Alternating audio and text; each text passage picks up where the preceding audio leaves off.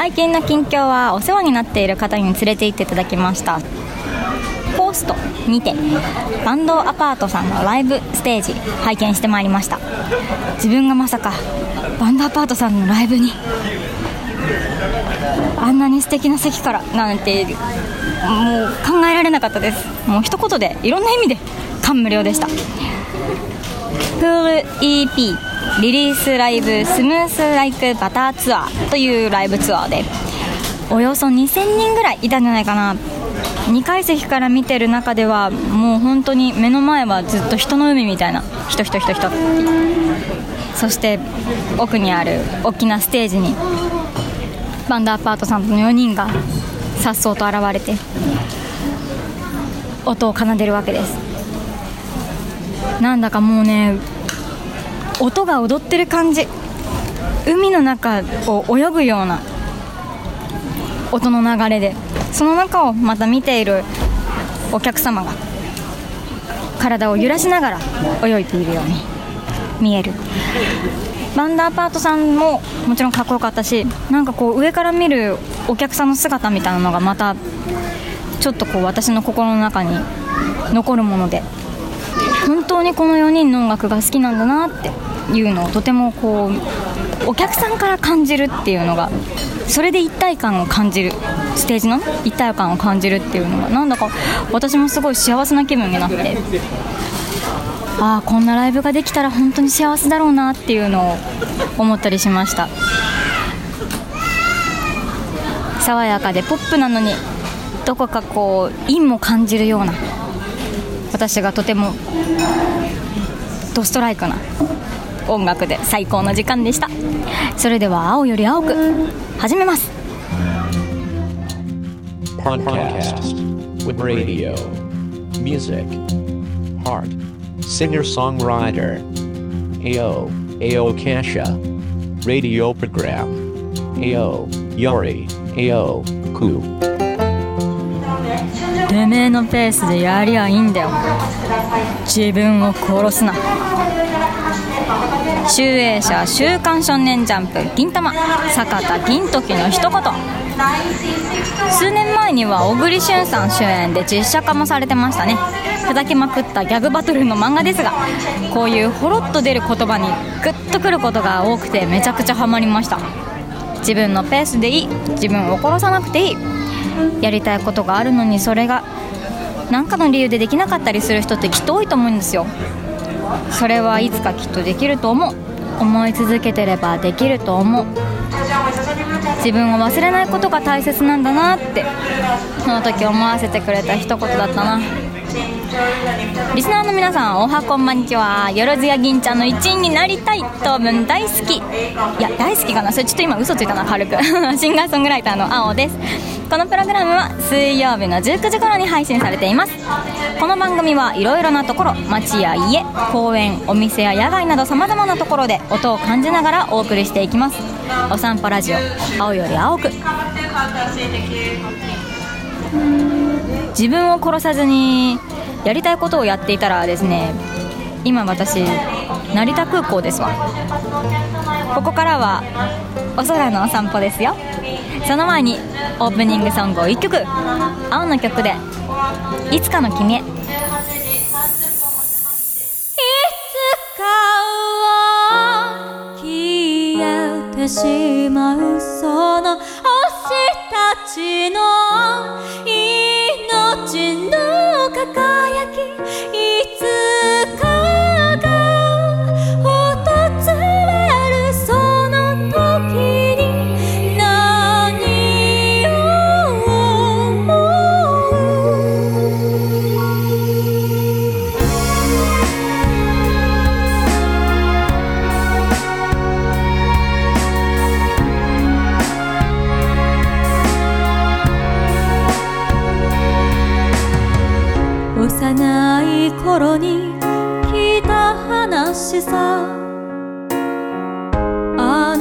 の星の実態は今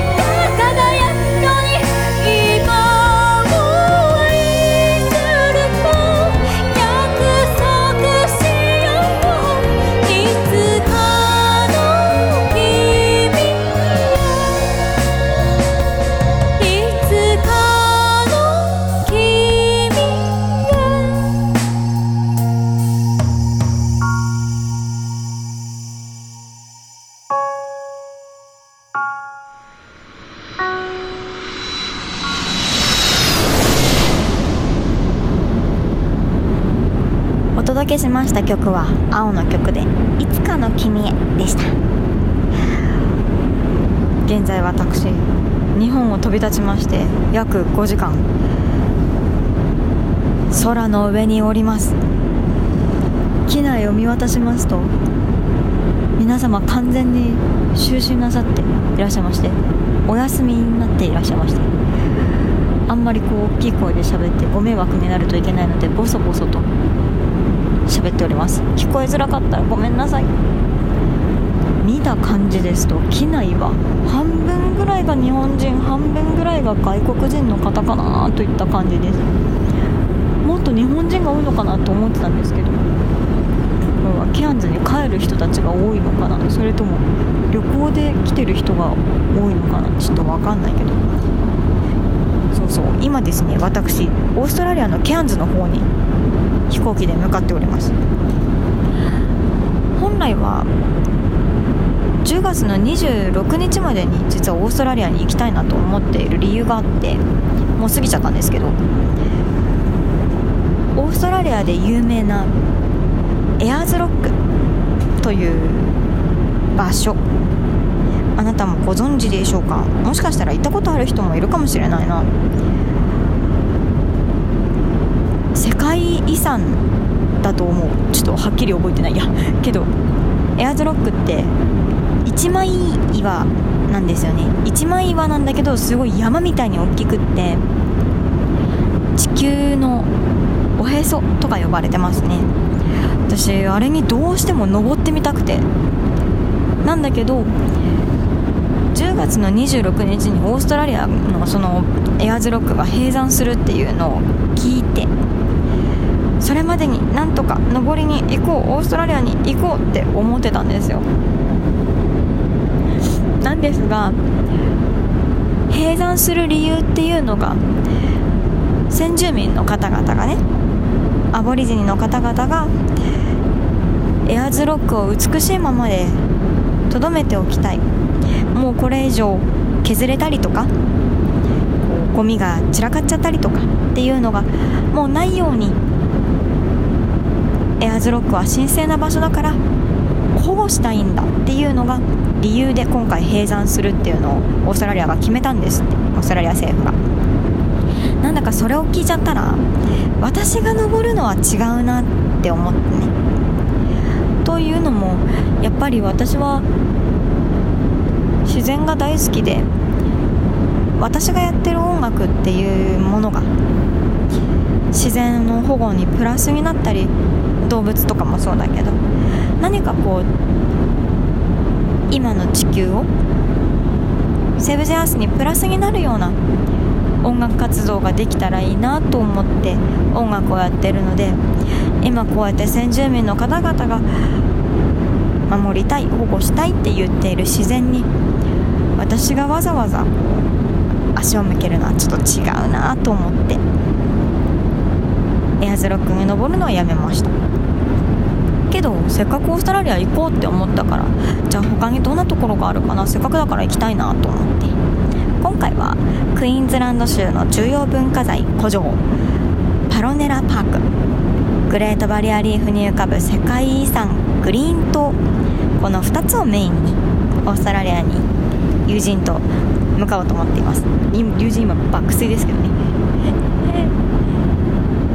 にね行ったことあるんですよ。オーストラリア自体はね。その時は19歳の頃だったかな。一つはそれこそ動物愛護とか自然保護っていうのをメインに勉強しにシドニーの方に行ってドッグトレーナーの勉強をしてたんですよね。時は1週間ぐらいかな。その後に英語の勉強がしたくて1ヶ月半ブリスベンの方に大学に通いに行ってました。もう懐かしいな本当に。あの時の友達とか元気なのかな。連絡取ろうと思えばもちろん取れるんですけどみんなやっぱ違う国にもう自分の国にね帰ってっちゃったりしててオーストラリアに行って会えるかっていうと会えないんですがなんだかそうやって忘れられない友達とかもし今後会うことができるならばもうぜひ会いたいっていう心に残る友人たちができたのもこのオーストラリアでしたね。今回の回は「青より青く from オーストラリア」その場所場所で収録していきますのでお楽しみに。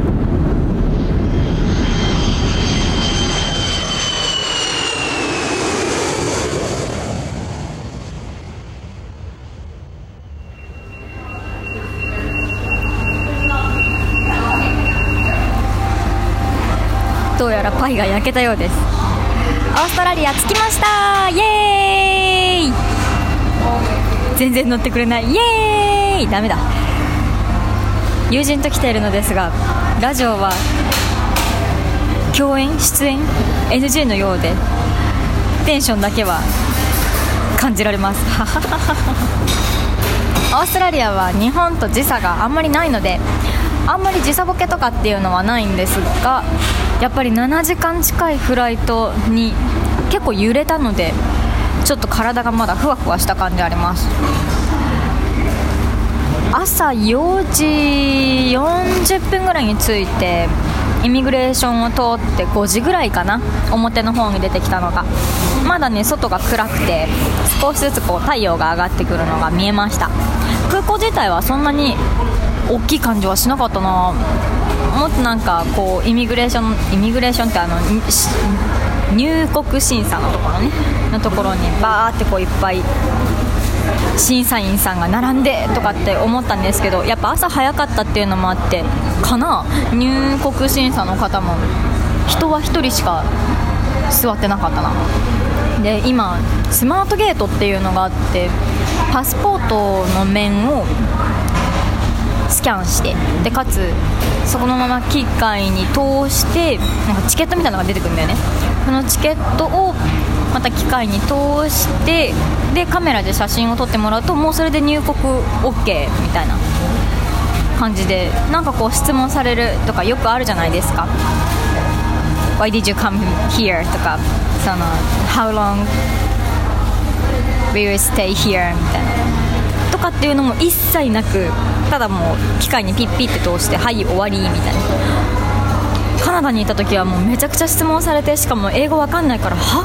は？みたいなことを言いながら英語もっと勉強した方がいいよとか言われたりとかしながら泣きながらの入国審査だったんですけれどもオーストラリアはすごいね。全然そういうのはなく本当に5分程度で終わっちゃいました。その後荷物を受け取ってタクシーで町の方に来た次第です。今は日本が朝の6時半くらいか。こっちは今7時半ぐらいです。有名な朝食を調べて今パイ屋さんに来てます。オーストラリアはオージービーフが人気なのでオージービーフが入ったパイ。サクサクで。ふわふわのパイを朝食にいただきました。なんつってもビーフの味がめちゃくちゃ濃いですね。言うなればオーストラリアって割と味が濃い国みたいでなんかパイの中にもう分かりやすく言うとビーフジャーキーをたくさん入れて煮詰めた。みたいなあれこれ美味しそうに聞こえるのかなでもすごい美味しかったです。今日はこの後にちょっと海の方を歩いて今度は重要文化財の古城タロネラパークに向かいます。このパークはスペインからの移民だった少年が少年時代から強く心に思い描いていた夢の城を文字通り自らの手で作り上げたテーマパーク。それがジブリの世界観とも妙に重なってですね。ジブリファンにはとてもたまらない人気スポットになっているようです。それを楽しみに午後を過ごしたいと思います。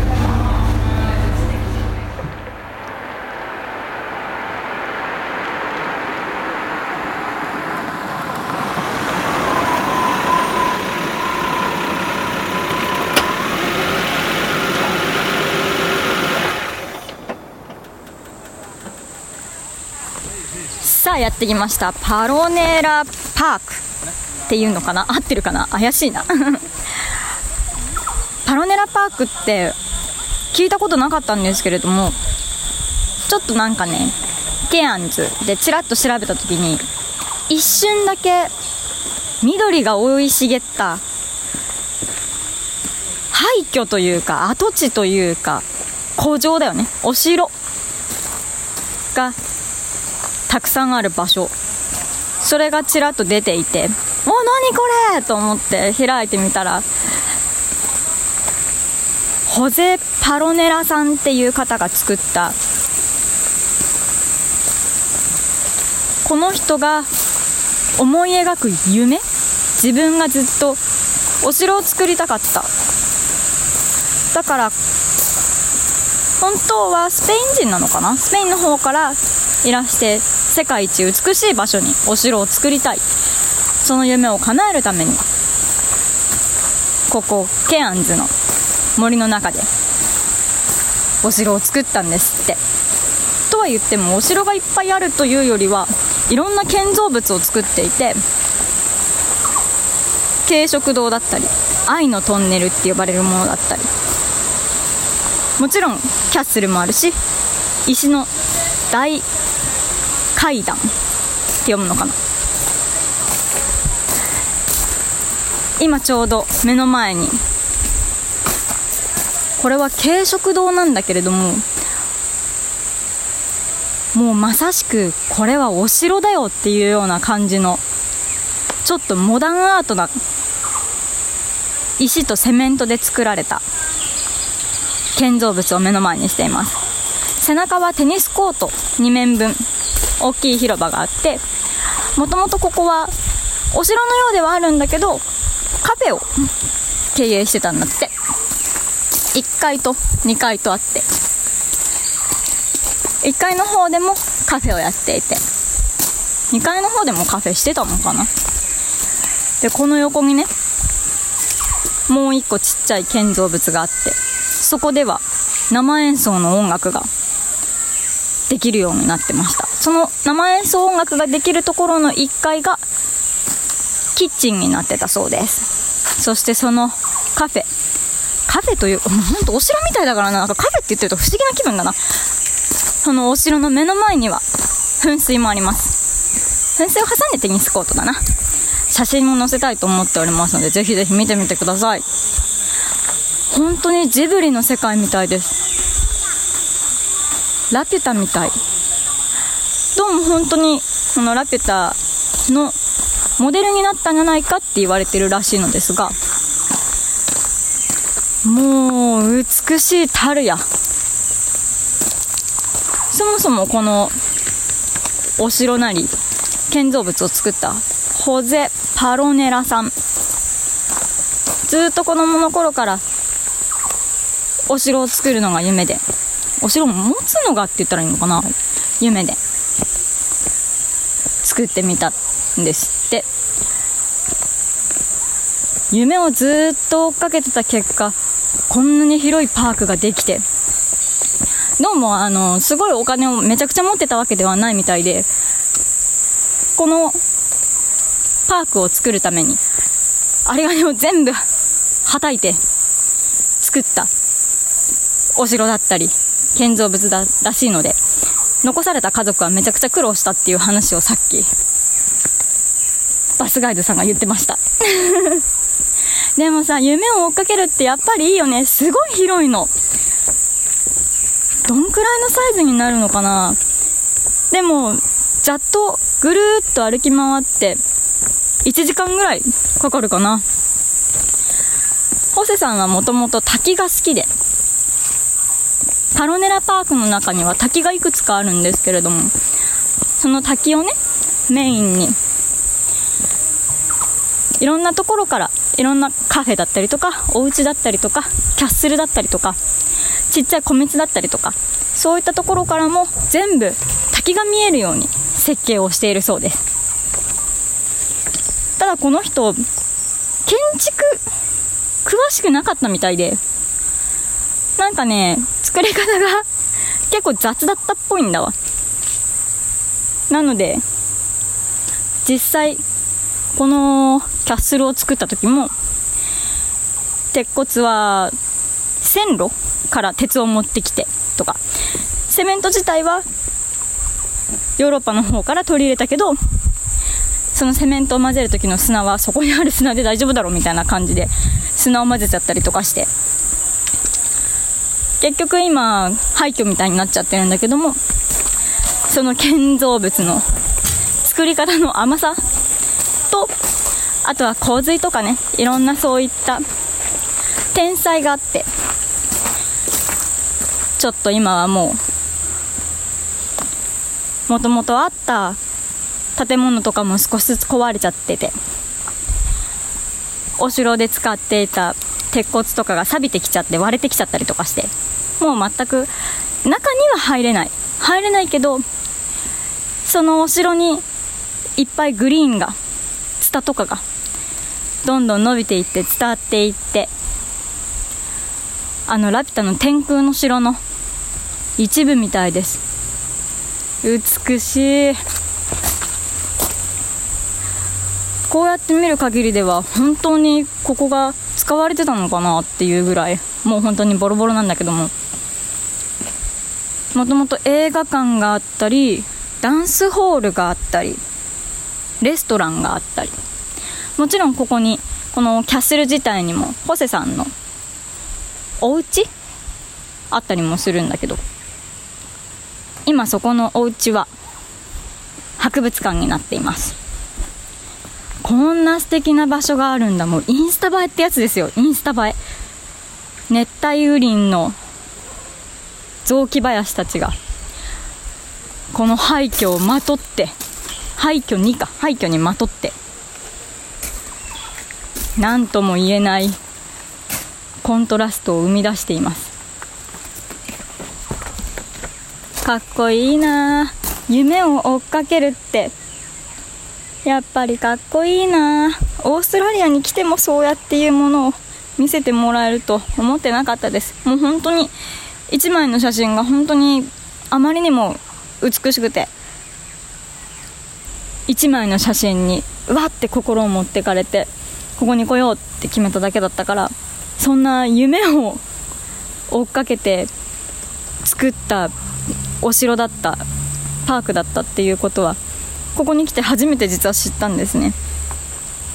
夢はいくつまでいくつになっても追っかけていいものなんだなって。今はボロボロに崩れちゃったけど今でもたくさんの人がここを愛して今でも大切にとっておこうとしてる。ずっと生きてく夢なんだなって思って今ホセさんの作ったキャッスルの跡地工場？壊れた建物の？窓の隙間から見える空を見て思ってます。いやー美しい。ぜひ。ケアンズに来ることがあったら行ってみてください。パロネラパーク。Starring AO, AO Kasha. Twitter account AO Odo 1112.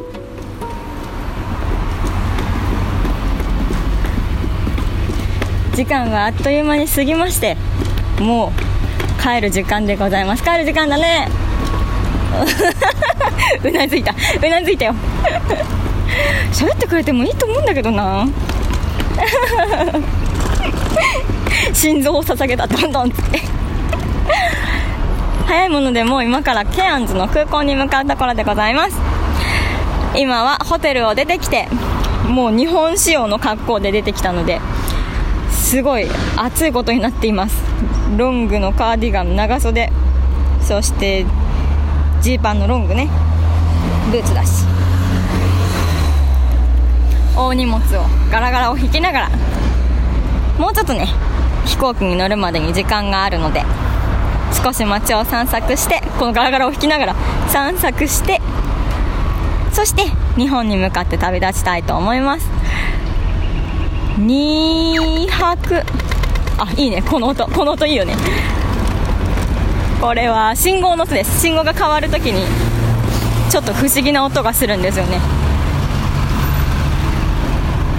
2 2ナイト3 days みたいなものだったかな。4日間かかってこっちにはこっちにはいたんですけれども夜をここでケアンズで過ごしたのが2日間だったので2ナイト3 days みたいなものでした。ちょっと弾丸のオーストラリアでしたが見たかったものが見れたしグレートバリアリーフにも行ってあとはパロネラパークかも行って自然をたくさん堪能して熱帯雨林とかってあんまり見ることもないのでそっちの方もしっかりと体感してこの湿度はそんなにないけれどもやっぱり日差しが強くてバッチリ焼けました。特にグレートバリアリーフではめちゃくちゃ焼けました。ちゃんとねあのウェットスーツを着てたんですけどウェットスーツから出てた部分のなんていうのふくらはぎの下ぐらいからもう2ブロック張りに抜群に赤くなって今私は痛みを抱えながら歩いています。空は真っ青で広かったし熱帯雨林の木々はとても神秘的で特にイチジクの木がたくさんあったんですよね。街中に至る所にイチジクの木があってなんでイチジクって分かったかって教えてもらったんですけどちょっとなんか最初にお話ししたマングローブの木みたいなのがあるって言ってたやつ。あれイチジクの木なんですって。もともとイチジクの木ってあんまり大きいものではなくてでそのイチジクの木の実を食べた動物たちがそこでイチジクの種を落としてでそれがイチジクの木の上から生えてというか木に乗ったまま生えてでどんどんどんどん増えてって木の上から根っこが降りてきてっていうのかな？それがだんだん大きくなってって1本の木みたいに見えるぐらい育つんですって。そういうのもなかなか見る機会がなかったのでとっても驚きましたし命の強さというかっていうのを感じました。今歩いてきてきたチャンパーバンカーなんとかハイヤーこれ貸せるんだろうな。車を貸しますよってとこだと思うんですけどすごいのカラーが。すごいすごいばっかり言っちゃダメだな。なんかね虎柄の車とかなんて書いてあるんだろう。ストーンストーンドって書いてあ大きくなんかこう壁とかに書いてありそうな絵柄とともに。水色緑黄色のカラフルな絵柄が描かれております。窓にねセール。1500ドルかなあれ。1500ドルってチョークで書いてますよ。さすが。こんなんしてたら日本でやってたら誰も買わないよって思うけどこういうのも当たり前なんですよね。いっぱいそこら辺にそういう店があって。ダイレクトリーでございます。いやいい旅だった。一瞬だったといえば一瞬だったけどとっても充実していたのでまたこうやってひょこっとちらっと遠出したりできたらいいな。青より青くの海外版になりました。皆さんもいろんな場所いろんな国行ったことあると思います。あなたの思い出の場所ぜひシェアしてください。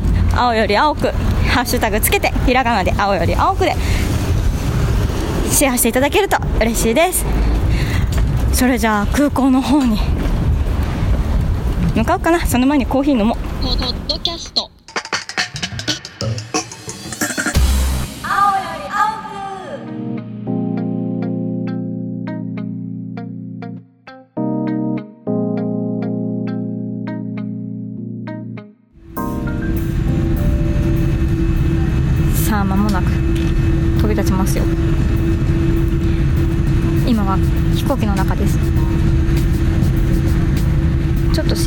ラーとかがあって乗り込みが時間かかっちゃったんですけど30分くらいぐらいかな。ダウンタウンケアンズのダウンタウンからは CNS 空港までケアンズの空港までだいたい車で10分ぐらいだからすぐに到着したんですけどなかなか飛行機に乗るまでに時間かかっちゃいました。オーストラリアのケアンズは本当に街自体はちっちゃくてただ自然の中に人間がこうお邪魔しますっていった感じで住んでいる。そんなイメージでしたね。空もとっても広くてっていうのも建物が大体2階建てのものが多かったみたいだから。空がずっと端から端までダウンタウンの中でも見えるようなそういった環境の中でした。日本は建物がとっても高くて多いからやっぱりちょっと閉塞感じゃないけどちょっとこう慌ただしい忙しいイメージがどうしても出てきちゃうのかなって。ゆっくり空見て落ち着くなっていうのも都会の中ではちょっと難しいよね。